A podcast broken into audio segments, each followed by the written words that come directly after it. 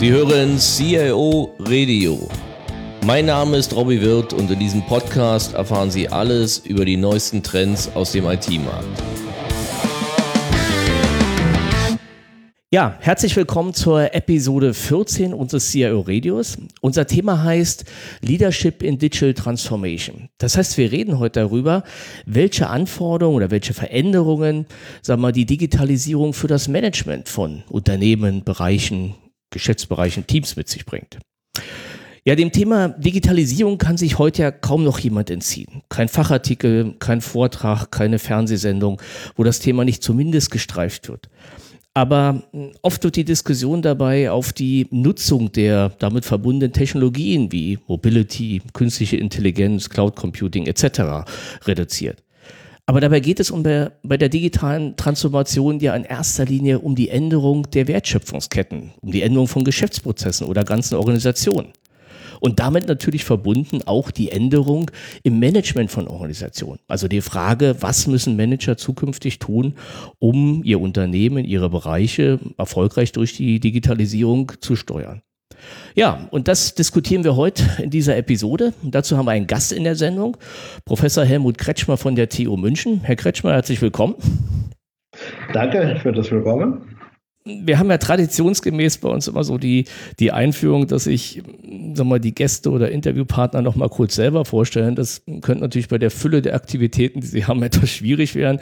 Und darüber hinaus glaube ich, dass wahrscheinlich kaum einer, der hier zuhört, ähm, sie in der einen oder anderen Form noch nicht erlebt hat. Aber vielleicht können wir trotzdem mal was ich so letztens so ganz interessant fand, dass Sie nochmal so ein paar Worte sagen, was Sie eigentlich neben Ihrer Tätigkeit als Professor der TU München, wo Sie wahrscheinlich die meisten kennen werden, sonst noch so tun, in welchen Bereichen Sie mitarbeiten, im Verein mit Leitung, sodass jeder nochmal so ein umfassendes Bild vielleicht kurz kriegt. Ja, ganz herzlichen Dank für die äh, freundliche Einführung. So ganz sicher ist man ja nicht, dass einen alle kennen. Also äh, ein bisschen Einführung. Ja, ich bin äh, Professor für Wirtschaftsinformatik an der Technischen Universität München.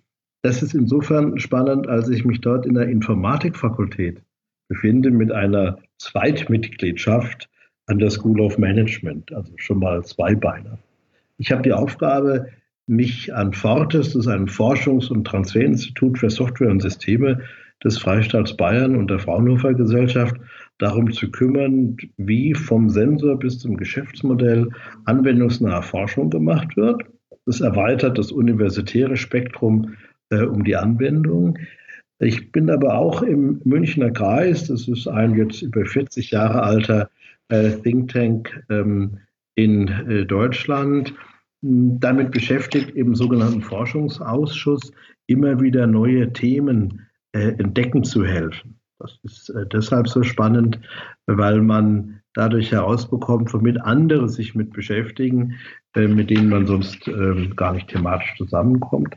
Ähm, und vor kurzem, damit das nicht zu lang wird in der äh, Vorstellung, habe ich äh, mit Gerd Oswald gemeinsam eine Initiative für die digitale Transformation gegründet in der Überzeugung, dass es erforderlich ist, nicht nur Start-ups, sondern auch Firmen, die schon Kunden haben, also existierende Firmen, zu helfen, diesen Transformationsprozess ähm, erfolgreich zu bestehen. Das ist ja auch, glaube äh, das wir heute eigentlich ähm, anschauen wollen.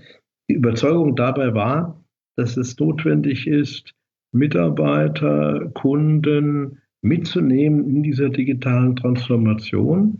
Und die Fragestellung, was das für Führungskräfte heißt, bewegt mich schon deshalb, weil ich in vielen Gesprächen mit Führungskräften feststelle, dass dort das Wort des Regisseurs Fassbinder gilt, Angst essen Seele auf.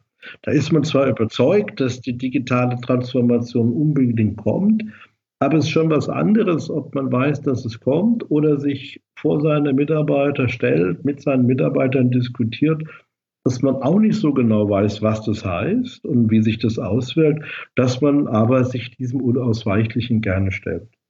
Und ich glaube, es ist eine ganz wichtige Frage äh, für Führungskräfte, nicht nur an die eigene Selbstwirksamkeit zu glauben, sondern dabei auch authentisch äh, zu wirken. Und deswegen habe ich mir überlegt, wie man das relativ einfach äh, sozusagen in Erklärungsmuster, in ein Modell für die Führung in der digitalen Transformation packen kann. Mhm. Vielleicht nehmen wir uns dem Thema mal schrittweise. Stichwort Modell. Sie haben ja einen Ansatz entwickelt, um eben genau dahin zu kommen, was es für Führungskräfte bedeutet. Vielleicht können wir erstmal für den Zuhörern so in ganz groben Worten so mal die Säulen dieses Modells erklären, sodass ja. wir dann vielleicht schrittweise uns da, da durchhangeln können. Natürlich, aber.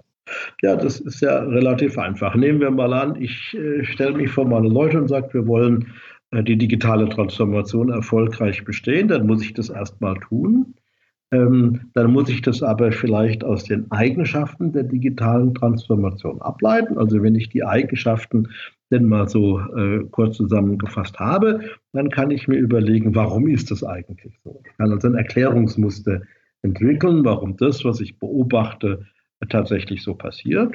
Und wenn ich das habe mit dem Erklärungsmuster und den Eigenschaften, ähm, wie das erklärt, dann kann ich fragen, welches Führungsverhalten passt eigentlich dazu, um jetzt diesen Prozess der digitalen Transformation äh, durchzuführen. Also ich habe drei Säulen, die Eigenschaften dieser Transformation, die Erklärungsmuster, warum ist das so, und das Führungsverhalten, was aus diesem resultiert.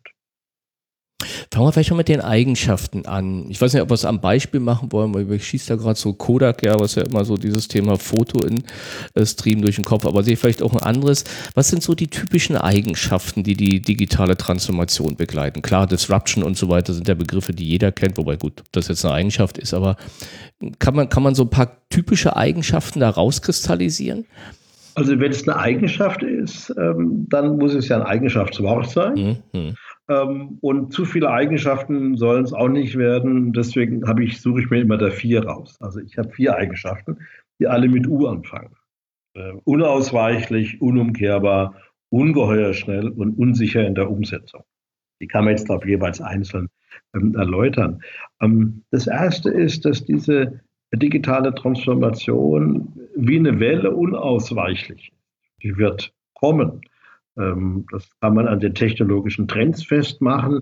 Kann ich nicht von mir weisen, sagen, oh bitte, ich hätte keine Cloud, ich möchte keine mobile ähm, Kommunikation mehr, ich hätte gerne Machine Learning nicht mehr und alles passt mir nicht, sondern ich weiß, die Transformation wird unausweichlich sein. Es gibt eine ganze Menge Fragen, die noch offen sind, aber sie wird sich auf jeden Fall ereignen. Offen ist die Frage, wie schnell etc. Das ist die erste Eigenschaft. Also diese Sache wird kommen und die spannende Frage wird nachher sein, warum.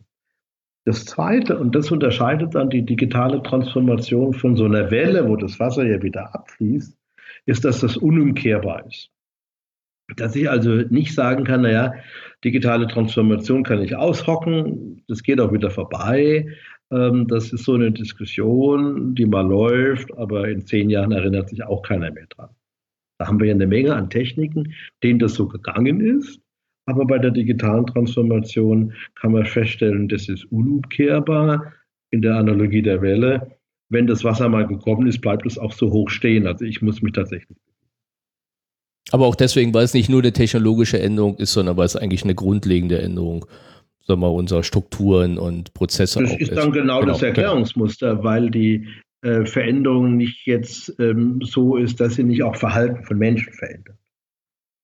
Ähm, die vierte Eigenschaft ist dieses Schnelle, also ich sagte immer ungeheuer schnell, weil äh, zum allerersten Mal wir sagen können, dass der Wandel, den man da beobachtet, untergenerativ ist. Also das ist nicht eine Generation der Telefonnutzer, sondern wir haben jetzt sozusagen schon ähm, die Skype-Nutzer. Wir haben das schon mal, wir haben die WhatsApp-Nutzer hinter uns. Es wird schon diskutiert, was als nächstes kommt. Also die Veränderungen sind außerordentlich schnell. Wenn man sich beispielsweise betrachtet, wie lange es dauert, bis ähm, 80 Prozent einer Bevölkerung sich mit der neuen Technik beschäftigt hat. Es ist noch nie so schnell gewesen wie bei Pokémon Go, Millionen von Menschen klarzumachen, was Augmented Reality heißt. Das war beim Fernsehen wesentlich langsamer. Äh, und auch beim Telefon ging das wesentlich langsamer. Also die Durchdringungsraten sind untergenerativ, also so im Raster von vier bis sechs Jahren äh, erreichen wir bis zu 80 Prozent der relevanten Persön ähm, Bevölkerungsteile. Und das vierte, was das Ganze ganz schwierig macht, ist, was ich unsicher in der Umsetzung nenne. Machen wir uns einfach ein Bild. Stellen Sie sich vor, Sie stehen auf einer Brücke, gucken runter und unter ihnen vier Eisenbahngleise, auf denen vier ICE-Züge stehen. Alle gucken in die gleiche Richtung, sie gucken nur da drauf. Jetzt ist es relativ äh, schwer äh, zu sagen, welcher dieser vier gleich aussehenden Züge als erster ankommen wird. Einer von denen wird es schaffen. Und jetzt ist es so, dass Sie schon wissen, die Züge kommen an, aber welcher als erster kommt, dass die Umsetzung eben nicht. Das kann man jetzt auch bei Social Media machen. Wir wissen, ähm, dass in den Anfangszeiten von äh, Social Media Facebook ähm, nicht der größte Anbieter war, sondern MySpace. Die MySpace-Leute waren Faktoren größer als Facebook. Aber dennoch gibt es die einen heute und die anderen nicht mehr. Ähm, das Konzept Social Media hat sich durchgesetzt. Aber welche der Instanzierungen, welche der Umsetzungen eben nicht. Also wir haben vier Eigenschaften, unausweichlich, unumkehrbar, ungeheuer schnell und unsicher in der Umsetzung. Und das kann man auch, wenn man so will, den perfekten Sturm nennen. Da ist also genügend in der digitalen Transformation. Na gut, es, es, bleibt nicht mehr viel, was sich da nicht ändert. Dann kommen wir mal zu Ihrer zweiten Säule, den Erklärungsmustern. Wofür stehen die? Ja, die stehen dafür, dass wenn man das jetzt so schön plakativ mit vier U's macht, vier U's machen kann, äh, muss man ja auch erklären, warum ist das eigentlich so? Denn das ist ja fürs Führungsverhalten, für Führungskräfte, für Manager ganz wichtig, dass sie ein grundlegendes Verständnis haben, warum sich da was verändert. Wäre das grundlegende Verständnis ganz daneben, würde man auf den falschen Trend, auf die falsche Richtung setzen. Ähm, und deswegen habe ich mir für jede dieser vier Eigenschaften ein Erklärungsmuster ähm, gesucht, das da einigermaßen hinpasst. Und ich fange mal mit dem Unausweichlichen an. Ähm, bei dem Unausweichlichen ist das Erklärungsmuster, das dahinter steckt, eben nicht die Technik, sondern dahinter steckt das, was man im Marketing Service Dominant Logic nennt. Dass die Leute die Produkte nicht kaufen, weil sie die Produkte haben wollen, sondern weil das Produkt einen Nutzen entfacht. Der kann darin liegen, dass einen das Auto transportiert. Der kann darin liegen, dass einen das Auto große soziale Anerkennung verschafft oder ähm, was anderes verschafft. Dieser Service, diese dienstleistungsorientierte Logik führt dazu, dass wir Trends, die uns Dienstleistungen leichter machen, annehmen. Und er führt dann auch gleichzeitig dazu, ähm, dass wir die auch gar nicht mehr ähm, dass wir auch gar nicht mehr zurückgehen wollen. Also Service Dominant Logic ist die Dienstleistungsorientierung, Everything as a Service. Und das wird natürlich erleichtert, indem die neuen Techniken mir erlauben, überall ein Taxi zu rufen, indem mir die neuen Techniken erlauben, sehr schnell Dinge zu koordinieren und zu teilen. Aber getrieben wird es von der Verhaltensweise, ich möchte meine Dienstleistung besser verwenden können und das erklärt auch, warum dann sehr viele Techniken genommen werden, von denen wir vielleicht annehmen, sie sind unsicher, äh, die Privacy-Aspekte werden nicht richtig berücksichtigt. Wenn es einen Dienst leistet, werden sehr viele darauf hören. Aber es geht doch letztendlich geht's dann um Effizienz. Also wir nehmen Dienstleistungen an, sagen Sie ja, wenn sie unser Leben leichter machen. Also ja gut, eigentlich leichter machen, sowohl im privaten als auch im beruflichen. Ja, ich würde das nicht nur unter, äh, wenn man jetzt ganz nüchtern alles mit Zeiteffizienz mitnimmt, dann äh, kann das ja auch Effizienz und Freude sein. Aber es sind eben immer wieder Dienstleistungen, äh, die dazu führen, dass solche neuen Angebote gerne und schnell genommen werden.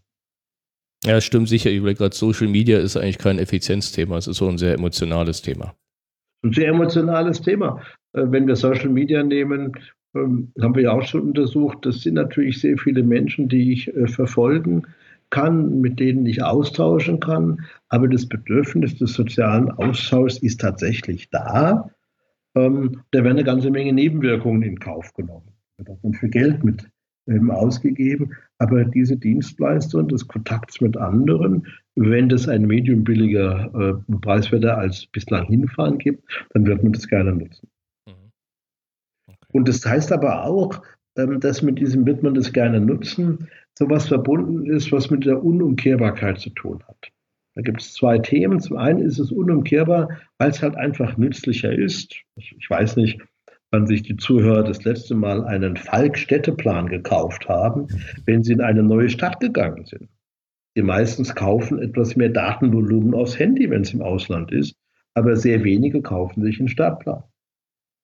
Jetzt wissen alle, dass man das jederzeit mit dem Navigationssystem machen kann. Übrigens in Korea ist es mit Google Maps so eine Sache, weil es da einen eigenen Map-Dienst gibt und dann kriegt man das alles auf Koreanisch angezeigt. Ähm, aber jetzt sozusagen die Service Dominant Logic führt auch dazu, dass man nicht mehr zurückhören will zu der alten Geschichte. Spätestens, wenn Sie mal erlebt haben, äh, wenn sechs CEOs nebeneinander stehen und auf MyTaxi oder Uber verfolgen, wo das Taxi, das Sie bestellt haben, denn jetzt gerade ist. Statt freundlich zu warten und zu schimpfen, dass es schon wieder so lang dauert, starren dann alle auf, aufs Handy drauf. Also das ist unumkehrbar. Und gleichzeitig ist es aber so, dass neben der Unumkehrbarkeit es auch genügend andere gibt in so einer Gesellschaft, ähm, die diese Medien nicht nutzen können. Und das wird dann zum Erklärungsminister Ambidextrie. Ambidextrie heißt, dass man links- und rechtshändig was tun kann.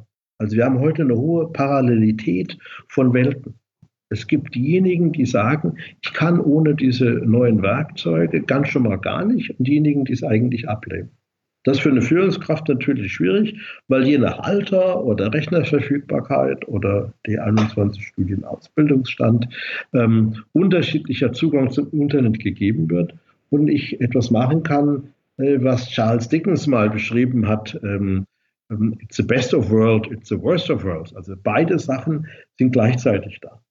Aber es bleibt dennoch unumkehrbar, wenn sich die gesellschaftliche Entwicklung betrachten, dann sind es immer mehr Menschen, äh, die genau diese digitale Transformation mhm. nutzen, ähm, sie verwenden. Und das heißt, ich kann jetzt nicht darauf warten, dass ähm, die Jungen das wieder ablehnen, sondern es ist eine Bewegung, die tatsächlich auch im generativen Wandel passiert. Ja, das Thema Schnelligkeit wird durch Technologie getrieben. Ich meine, es ist ja schon, man, man, fragt sich ja manchmal so die Digitalisierung, naja, eigentlich digitalisieren wir ja schon seit Mitte oder Anfang der 90er Jahre, zumindest solange ich in der IT bin, aber es hat ja irrsinnige Geschwindigkeit gewonnen, man das, was Sie auch sagten. Wie erklärt sich das?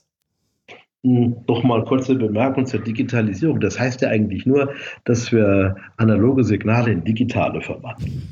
Also der Informatiker sieht das immer etwas nüchtern und sagt ja, und ist aber auch deshalb so spannend, weil Digitalisierung jetzt so eine Art Buzzword, Catchword ähm, für die Veränderung durch äh, preiswertere Speicherung, Kommunikation, Rechnerkapazität läuft und genau deshalb so ein Begriff ist, den Sie übrigens vor, glaube ich, jetzt ähm, zwei Wahlen zurück kaum im Koalitionsvertrag gefunden haben, aber im letzten schon ein paar und 30 Mal. Aber zurück zur Schnelligkeit. Ähm, wie erklärt sich diese ungeheure Schnelligkeit? Die erklärt sich, glaube ich, äh, daraus, dass wir Open Innovation finden auf Plattformen. Also, dass wir uns angewöhnt haben, sehr viele der digitalen Lösungsmöglichkeiten nicht von Grund auf ganz neu zu programmieren, sondern die auf Plattformen draufzusetzen. Beispiel Handy. Ähm, da finden Sie bei jedem unterschiedliche Oberflächengestaltung ähm, der ähm, Smartphones mit verschiedensten Apps in unterschiedlichster Sortierung. Aber wenn Sie drauf gucken, dann haben Sie einen sehr hohen Marktanteil von Android- oder iOS-getriebenen Geräten. Hm. Das ist die Plattform. Auf der Plattform wird dann Open Innovation geliefert. Sehr, sehr leicht, neue Apps zu bauen. Äh, auf jeden Fall mal leichter, als wenn man sozusagen äh, vom äh, Telefon es alles hochbauen müsste. Also kann ich sehr viel beteiligen. Und jetzt nehme ich diesen Plattformgedanken und baue darauf offene Innovation, nutzergetriebene Innovation von verschiedensten kommt kleine Stückelchen und dann passiert mit Zusammenhang mit der Service Dominant Logic genau das, dass sozusagen für jeden Einzelnen, für ganz kleine Gruppen, Longtail, neue Innovationen entstehen. Und damit werden natürlich Nutzerbedürfnisse sehr individuell und ganz schnell aufgegriffen, weil wenn es eine Chance gibt, eine neue App zu entwickeln, dann greift die jemand so wie wir feststellen können, dass äh, heute in YouTube ähm, der Satz von äh, Pythagoras und andere Themen leichter erklärt werden als im klassischen Textbuch, ähm, das man so in der Schule kriegt. Und diese offene Innovation war jetzt nicht von Schulbuchverlagen getrieben, sondern von Menschen, die es mal aufgenommen haben, Zuspruch genommen haben, gesagt haben, ach, mache ich doch ein Geschäftsmodell draus. Also Open Innovation und Plattform ist dieser Treiber für die ungeheuer schnelle Entwicklung. Ich gehe zurück zu Pokémon Go. Naja, die mussten ja nur dafür sorgen, dass sie die App auf ihr Handy packen.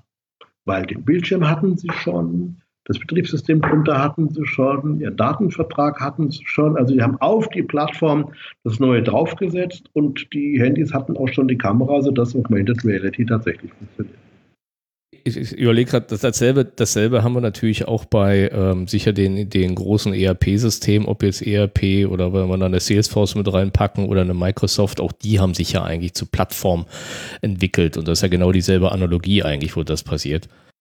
Auch da passiert es, weil jetzt natürlich ähm, jeder sagt, wenn ich sehr viele unterschiedliche Kunden habe, weltweit global unterwegs sind, wie kann ich all die unterschiedlichen Bedürfnisse denn befriedigen? Und da stellt man natürlich fest, dass die Komplexitätskosten, die bei hoher Individualisierung entstehen und langfristig laufenden Softwaresystemen ähm, sehr teuer, sehr hoch sind. Also das auffressen würde. Und dann ist es ja einfacher im Sinne von Kontext und Core, zu sagen, den Kern, die Plattform stelle ich bereit. Das ist eine wichtige Aufgabe, die muss stabil sein, die muss performant sein, aber die Nutzeranpassung, das kann der Nutzer selber machen oder jemand anderes, der auf dieser Plattform was tut. Das senden wir ja schon vom, ähm, vom Stromsystem, Elektrosystem. Da produzieren sehr große ähm, Energieversorger äh, den Strom, also die Spannung. Dann gibt es ein Infrastrukturverteilsystem, das die Spannung bis zum Hausanschluss legt. Schon im Haus selber macht es ein anderer, nämlich ein zertifizierter Elektrohandwerker, der bis zur Steckdose geht und welche Farbe der Föhn hat, den Sie da jetzt da mhm. reinstecken. Solange Sie die Schnittstelle benutzen, ist es komplett Ihnen überlassen. Und Sie haben auch unterschiedliche Innovationszyklen. Also ähm, Überlandleitungen neu legen, das sieht man ja an mancher Trasse von Nord nach Süd, das kann sich hinziehen. Zum Hausanschluss, den legen Sie auch nicht jede Woche um. Selbst die Hausverkabelung in einem klassischen deutschen Haus, steingemauert und verputzt, bauen Sie die nicht gleich um, aber einen Föhn kaufen, das können Sie, wenn heute noch Maß offen hat, äh, heute noch erledigen oder sich bis morgen schicken. Mhm. Ja, dann hat man auch unsicher in der Umsetzung. Was ist da das Erklärungsmuster? Da ist das Erklärungsmuster, dass wir unsere Denke so ein bisschen äh, gewandelt haben von die eine Lösung muss es sein zu lass uns doch mal ausprobieren, wer gewinnen wird. Ähm, in der betriebswirtschaftlichen Sprache heißt es dann Realoptionen ins Portfolio nehmen. Beim Investment würden Sie auch nicht sagen, na, wenn ich so und so viele Wertpapiere investieren, in, in, so viele Wertpapiere investieren kann, nehme ich nur genau ein und setze da alles drauf, sondern Sie machen ein Portfolio. Sie optimieren den Beta-Faktor bei Finanzinvestitionen. Und in meinem Beispiel mit den Zügen war das sehr ähnlich. Von außen sehen die alle gleich aus. Und sie hatten gar keine Zeit, um von der Brücke runterzuspringen und zu gucken, wie die unterschiedlich sind. Also bleibt ihnen nur übrig zu sagen, ich habe jetzt vier Optionen vor mir stehen. Und äh, unter bestimmten Randbedingungen, finanzmathematischer äh, Art, kann es sein, wenn Sie 100 Euro haben, ist es das Geschickteste, wenn der Payout hoch ist, 25 ähm, Euro auf jeden Zug zu setzen. Und wenn der Payout größer 4 ist, dann kriegen Sie auf jeden Fall mal mehr als das Geld zurück. Das ist dann das Venture-Kapital-Prinzip, dass man jetzt sagt, so, wir setzen auf mehrere und wir hoffen, dass sie so stark wachsen, dass der Payout hoch ist. Und diese Realoptionen heißt, dass man versuchen wird, bei dem Unsichern in der Umsetzung, weil man es wirklich nicht vorhersagen kann, was nun tatsächlich sich da durchsetzt, auch aus der Konsumentensicht, auf mehrere Felder zu setzen und in seinem Körbchen nicht nur ein, ein Ei zu transportieren. Hm. Ja, dazu passt ja auch diese ja zurzeit ziemlich äh, aktuelle Gründung von Digitalisierungscompanies äh, außerhalb, sagen wir, der eigentlichen speziell Konzernwelten, um denen den Freiraum zu geben und einfach auch so ein paar ja, Geschäftsideen einfach auszuprobieren. Ist ja eigentlich genau das Ergebnis davon. Das Ergebnis davon ist, dass ähm, Firmen natürlich jetzt versuchen müssen, reale Optionen zu schaffen. Und das ist natürlich schwer, wenn sie durch jahrelange Kostenrechnungserziehung gewohnt sind, in dem Business Case auszurechnen, was jetzt den höchsten ähm, Discounted Cashflow liefert und das zu nehmen, die anderen Sachen nicht. Wenn ich Ihnen in diese Rechnung hohe Unsicherheitsfaktoren reingebe, was nachher rauskommen wird, finden Sie schnell raus, äh, dann ist aber der Erwartungswert der Gesamtinvestition höher, wenn ich sie über mehrere verteile. Das nennt man dann Fehlerkultur, ne, wenn man das. Da kommen wir mal zum Führungsverhalten. Was, was heißt das für die, für oder speziell auch so ein bisschen Richtung CIOs gucken, was heißt das für den CIO der Zukunft? Was muss der tun, um sich, oder einerseits, was bedeutet es für ihn und was muss er halt tun in seinem Managementstil, was muss er vielleicht auch an Verhaltensweisen ändern oder an Wahrnehmung, um, sagen wir, ja, seinen Bereich durch die Digitalisierung erfolgreich zu steuern? Das ist jetzt eine sehr gute, aber auch eigentlich die schwierigste Frage, ähm, weil sie natürlich auch auf das Verhaltenstraining von Menschen geht. Und ähm, wenn man jetzt sagt, unausweichlich führt zu Service Dominant Logic, dann würde man sagen, dann sollte die Führungskraft, die Führungsdame an der Stelle etwas tun, was man sagt, Value in Use handeln. Also diese Wertschöpfung bei der Benutzung für sich selber erlebbar machen. Wir erinnern sich, dass man mal, ich glaube, in einem Tankstellenkonzern gesagt hat, die Führungskräfte müssen ab und zu mal an der Tanke hinter die Kasse. Dann kriegt man mit, was die Kunden da eigentlich sehen. Denn Service Dominant Logic ist wirklich Kundennähe, also aus der Perspektive. Das hört sich leichter an, weil möglicherweise die Kunden, die Endnutzer, die in den Firmen eine andere Perspektive drauf haben. Das erklärt auch, warum im Übrigen Design Thinking so eine Welle erfährt, weil es konsequent aus der Nutzung her gedacht ist. Und alles, was aus der Sicht dieser Kunden nicht nutzt, könnte man sagen, muss man nicht unbedingt herstellen. Das stimmt natürlich nicht ganz, weil es Compliance und Regulationsrichtlinien gibt. Aber Value in Use handeln, also die Kundenperspektive einnehmen, ist wichtig. Das Handeln, nicht nur darüber reden, sondern auch sagen, wie kommt man an die dran. Das gilt aber, ja, ich überlege gerade über den CIO, aber es gilt natürlich auch für den CIO insofern, da er seine Einbindung in die Wertschöpfungskette der Unternehmen zurzeit ja auch exponentiell steigt, dass der natürlich auch deutlich mehr sich um das äh, ja, operative Geschäft seines Unternehmens, um das Geschäftsmodell halt kümmern muss, um rechtzeitig zu reagieren, weil wir kommen ja sicher gleich nochmal zur Geschwindigkeit. Ich meine, vor 50 Jahren habe ich auch ein, zwei Jahre Zeit gehabt zu verstehen, dass ich eigentlich nicht so effizient oder dass meine Produkte nicht den Markt treffen und konnte noch umstellen. Das geht heute nicht mehr. Also insofern. Dann mal, mal für die Geschwindigkeit einen, ähm, einen Punkt zurück. Nicht alles geht so rasend schnell. Mhm. Äh, aber zu sehen, was schnell geht und was in meinem Geschäft nicht so schnell geht, setzt voraus, ähm, dass die Führungskräfte, die gesamte Führungsmannschaft sich öfters mit ihren Kunden äh, zusammensetzt, mit denen diskutiert, einfach die begleitet, aber auch weiß, wer die Kunden sind. Also wenn Sie ähm, Rollladenhersteller sind, dann ist eben die Frage, wer ist jetzt da eigentlich der Kunde? Ist es der Besitzer des Hauses hinterher? Sind es die Kinder des Besitzers des Hauses, die den Rollladen hoch runter machen? Ist es der Architekt als Planer, der das damit hineinbringt? Und wie kann ich dann die entsprechend versorgen? Das ist eigentlich nichts Neues. Aber die Frage ist, was bringt mein Produkt, meine Dienstleistung dem Kunden an Nutzen?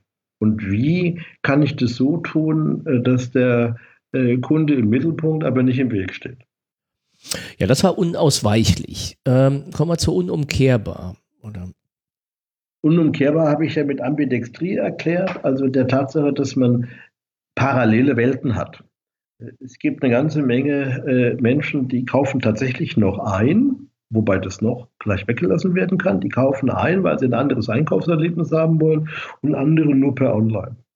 Und das ist noch deutlicher, wenn man sich das auf die Innovationsebene legt, weil dort ambidextrous Management, also beidhändiges Management, immer gleichgesetzt wird mit dem Wortpaar ähm, Exploit and Explore, also etwas ausnutzen und etwas explorieren.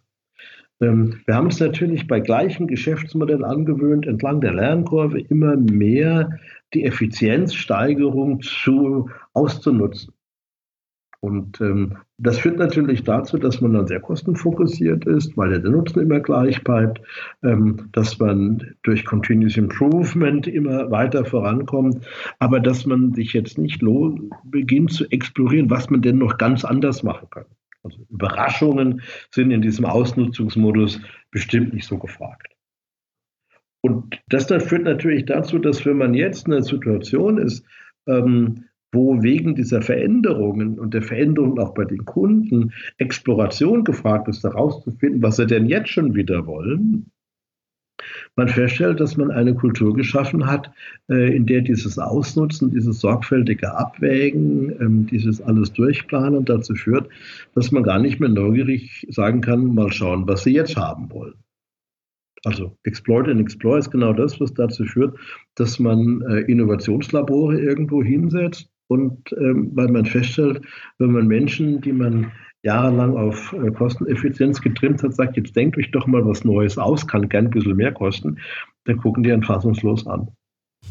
Und die Management-Herausforderung besteht eben darin, ähm, nicht zu sagen, jetzt machen wir Exploit oder Explorer, sondern beides gleichzeitig leben.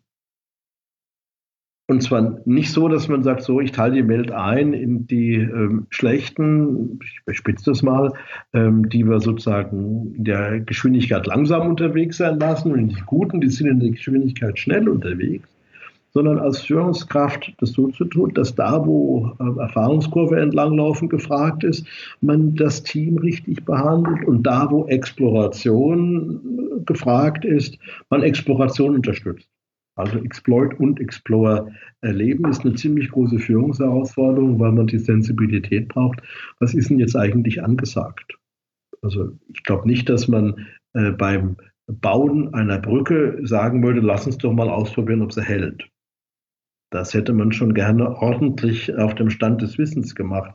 Aber bei manchen äh, Kundendienstleistungen muss man sie vor dem Kunden hinlegen, dann wird man sehen, wie die reagieren. Da kann man sie noch so oft befragen vorher.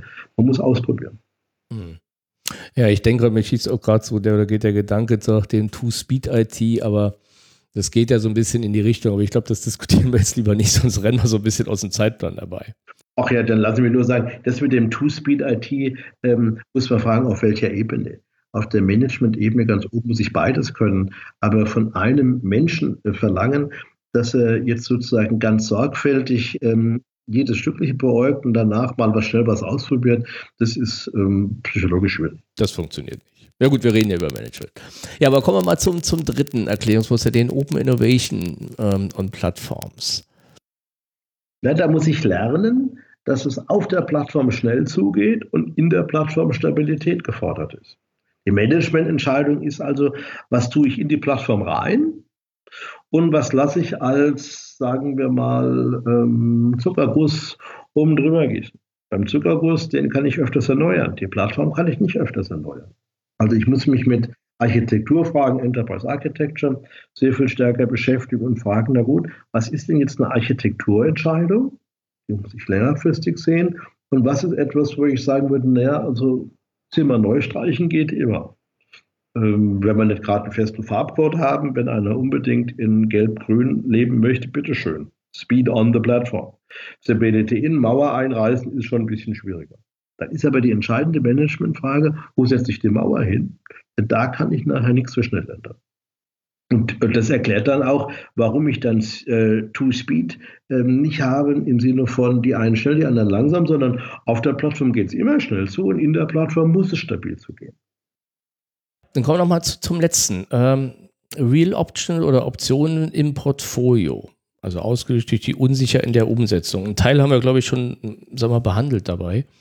Das ist eine, Einstellungssache. Ich glaube, diese Herausforderung, dass man nicht weiß, was übernächstes Jahr genau sein wird, muss man genießen. Ich kann natürlich äh, versuchen, die Chancen der Veränderungen wegzukriegen. Oder ich kann sagen, es ist wunderbar. Wir können das ausprobieren. Ähm, wenn wir es schaffen, genügend Cashflow herzustellen, dann können wir uns zwei Optionen leisten, mal gucken, welche fliegt. Vielleicht fliegen ja beide, aber mit unterschiedlichen Kundenkonten. Das ist für den CIO erstmal schwer, wenn der sich das übersetzt in, okay, ich setze jetzt zwei ERP-Systeme in der Firma ein, mal gucken, welche fliegt. Man könnte aber sagen, ich setze eine Plattform ein und lass doch mal schauen, welche der drei Anwendungen, die ich jetzt oben drauf setze oder Apps, am meisten genommen werden. Vielleicht wird ja die eine im Land X und die andere im Land Y genommen, wenn sie auf der gleichen Datenstruktur, auf der gleichen Plattform hocken. Warum eigentlich nicht? Dann haben wir festgestellt, die wollen tatsächlich unterschiedliche Apps nutzen. Und das schnell ist, wenn sie es nicht mehr wollen, können sie sie auch schnell ändern. Also den, den Management-Stil ähm, so zu machen, dass man sagt, das ist also kein, kein Bug, das ist ein Feature. Äh, und das ist eine Kulturfrage, äh, beizukriegen, dass die Herausforderungen miteinander zu erkunden, was die Kunden wirklich wollen, das ist eine Führungsaufgabe. Ja, sich aber genießen ist eigentlich ein schönes Stichwort, weil klar, heutzutage hat natürlich, also nicht nur der CEO, sondern generell der Manager mit der Akzeptanz, ich sag mal, aller von Shareholder bis Stakeholder der Digitalisierung auch deutlich mehr Möglichkeiten, Dinge zu gestalten, die vielleicht vor, wie Sie vorhin sagten, ja irgendwo so schön das Thema Kostenrechnung und Business Case, die vor zehn Jahren noch deutlich mehr Widerstände gehabt haben. Ich habe mittlerweile schon einige Diskussionen geführt, wo es hieß, nee, da machen wir jetzt keinen äh, Businessplan dazu, sondern das machen wir erst in drei Monaten, wenn wir ein bisschen mehr verstehen. Weil wir merken, wenn wir jetzt einen Businessplan aufstellen, dauert das drei Monate, da bauen wir lieber was und gucken zu, was passiert. Dann können wir ihn immer noch machen. Also nicht ganz ohne Businessplan, aber doch das erste Stück relativ schnell und dann entscheiden. Ja gut, das passt ja auch zu dem Stichwort agil. Ich meine, da gibt es ja immer ähnliche Diskussionen. Mache ich es ganz ohne Planung oder wie fange ich an und wann gehe ich dann irgendwann in den Prozess über, dass ich dann bei Projekten doch ein Projekt dann mache. Ja, aber das heißt, wenn ich es mal nochmal zusammenfasse oder versuche es zu sagen, es ist viel Stoff, dann sagen Sie, das Führungsverhalten ändert sich in vier Punkten. Das erste war Value in Use, das heißt deutlich mehr ja, Kundennähe, Fokussierung auf den Kundennutzen, Nähe zum Kunden suchen. Das zweite hatten sie Exploit and Explore genannt, also die ja, parallele Betrieb oder Pflege von bestehenden, von bisherigen Prozessen und Innovation. Einfach aus dem Grunde, auch weil ich vielleicht nicht so weit weiß, welche Innovation wohin geht.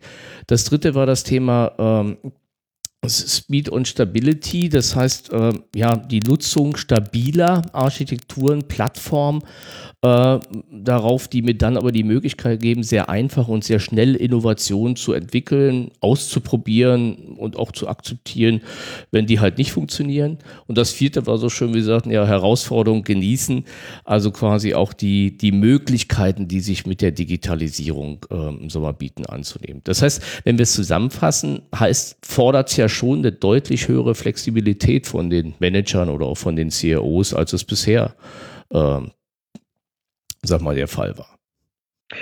Ne, ins Schneckenhaus zurückziehen ähm, geht schlecht.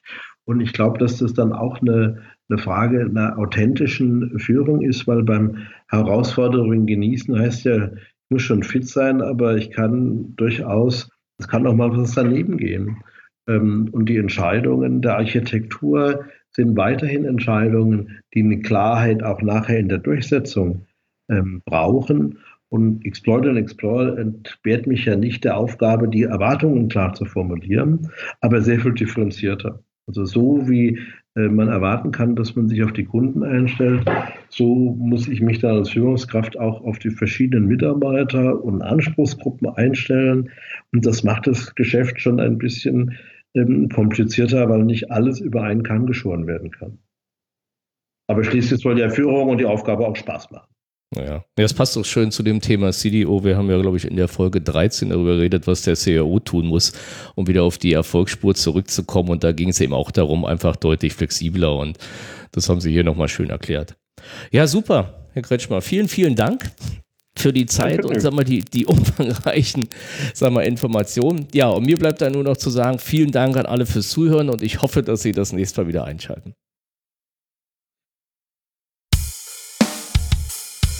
Mehr Informationen zu diesem Podcast finden Sie unter www.cioradio.de.